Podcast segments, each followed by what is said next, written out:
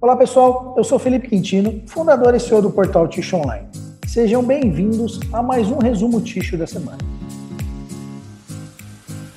Essa semana eu quero começar com, uma notícia da Softs. Né, que a Softs estreou uma propaganda da, do seu e-commerce, da sua loja online, com a apresentadora Ana Maria Braga. A Softs Brasil estreou sua campanha de final de ano com a participação da apresentadora Ana Maria Braga. O objetivo da ação é divulgar a loja Softs, que oferece aos consumidores cerca de 140 produtos e mais de 400 opções de itens, como máscaras cirúrgicas, fraldas, lenços umedecidos, absorventes, papel higiênico, guardanapo e papel toalha. Pessoal, na próxima terça-feira agora, dia 1 vai sair um talk ticho que eu fiz com o Leonardo, que é head de e-commerce da Softs.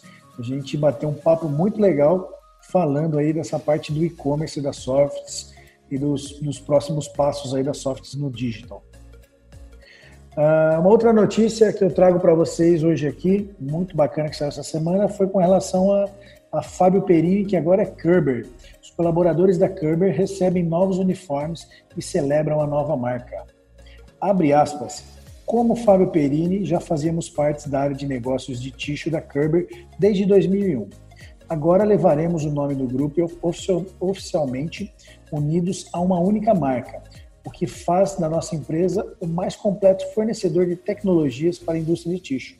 Estamos mais fortes e melhor posicionados em uma perspectiva global, e a velocidade de nossos desenvolvimentos tecnológicos também será impactada positivamente, considerando a sinergia entre outras áreas de negócios, que potencialmente complementarão soluções para a área de tixo afirma Dinil Silvério, presidente da Kerber, área de negócios Tissue para a América Latina. Muito bacana, né? Fábio Perini uh, tem um nome muito, muito forte, uma marca muito forte no Brasil e no mundo. E agora ela já tinha sido adquirida pela Kerber já há muitos anos atrás e agora unificou toda a sua marca, né? Então, eles estão fazendo um trabalho muito bacana de, de, de rebranding aí, né? Rebranding não, de branding, trazendo essa marca nova e agregando esse valor aí para o mercado, né? E, e os, os, colaboradores essa semana receberam os uniformes novos, então eles estão fazendo um trabalho muito legal. Desejo sucesso aí para Kerber nessa nova etapa. Uma, not...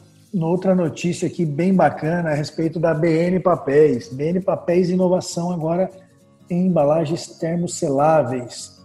Com uma bagagem de 20 anos de tradição, experiência com o relacionamento dos seus clientes, a BN Papéis possui em seu DNA a inovação e a preocupação com o meio ambiente, seguindo a tendência mundial voltada à sustentabilidade e cada vez mais focada nesse assunto, a BN Papéis, localizada em Santa Catarina, desenvolveu uma solução inteligente e inovadora, o produto ThermoSeal.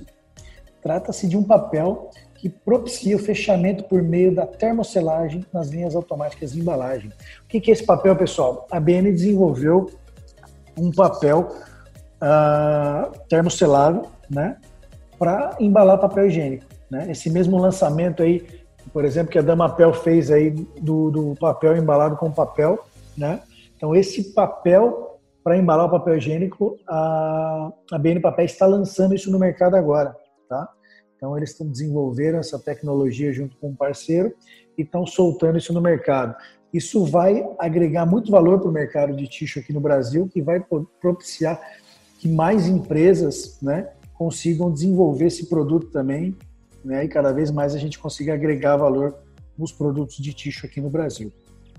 A Conteúdo Revestimentos ah, fez aniversário essa semana. Conteúdo Revestimentos, uma empresa com propósito, considerada uma das principais fornecedoras de revestimento com elastômero para cilindros, a conteúdo completa 34 anos de história, firmemente consolidada com seus princípios. Queria deixar aí meus parabéns para a conteúdo, para o Catiste, para o Leonardo, para todo o time da conteúdo. A conteúdo faz um trabalho brilhante aí no mercado de ticho e nos outros mercados que atuam, né? Uh, tenho certeza aí que que a conteúdo terá muito, muito mais sucesso ainda pelos próximos anos de vida. Aí. Parabéns aí pelo conteúdo e parabéns pelo trabalho de branding que vem fazendo aí a conteúdo também. Novos projetos de celulose representam investimentos de mais de 18 bilhões de dólares. Com a entrada do Paraguai na fila de projetos de celulose, o número de fábricas que já estão em construção ou podem ser instaladas nos próximos anos, apenas na América do Sul, subiu para oito. Considerando o câmbio atual, os investimentos são superiores a 18 bilhões de dólares, sendo um pouco mais de 10 bilhões que ocorrerão no Brasil e consolidam a região como um principal polo produtor de fibra do mundo. Com isso, investidores e fabricantes iniciam uma corrida por vagas a partir do fim de 2022, incentivados pela percepção de que a fila precisará ser reorganizada para evitar uma sobreoferta e pressão prolongada sobre os preços. Ah, o mercado de celulose vem atravessando aí no último ano, né, uma, um pouco sofrido por conta da pandemia, né, né que teve impacto direto aí no, nos papéis de imprimir e escrever. Ah, então o consumo deu uma, uma segurada, a China, né, com, deu uma segurada também e, e a demanda deu uma, uma, uma segurada e os preços não estão, por conta disso, não estão conseguindo né, voltar aos patamares que estavam antigamente. Né? Então está tendo uma, uma sobreoferta no mercado. a tendência é que agora, nesse último trimestre, era para ter né, aumentado a, o consumo de, de, de, celulose no mundo todo. Ele é, relativamente aumentou, mas ainda está aquém do que era esperado. Né? E para os próximos anos a tendência é a gente ter um aumento de consumo sim, né? Mas esses novos projetos, né, que estão para acontecer aí, pode ser que que acaba segurando aí uma oferta grande de produto, acaba segurando o preço, né? Vamos aí ficar de olho e ver o que, que vai acontecer. Essa semana também tivemos uma notícia da Suzano aí que a Suzano vende 21 mil hectares de florestas para reduzir a dívida a Suzana anunciou estabelecer um acordo para a venda de 21 mil hectares de propriedades rurais às empresas Bracel, São Paulo Celulose e Turvinho Participações. As áreas florestais são situadas na região central do estado de São Paulo. Em nota, a Suzana declarou que a operação está alinhada com o plano de desalavancagem anunciado ao mercado e confirma a disciplina financeira na execução de sua política de endividamento. Pessoal, essas foram as principais notícias da semana.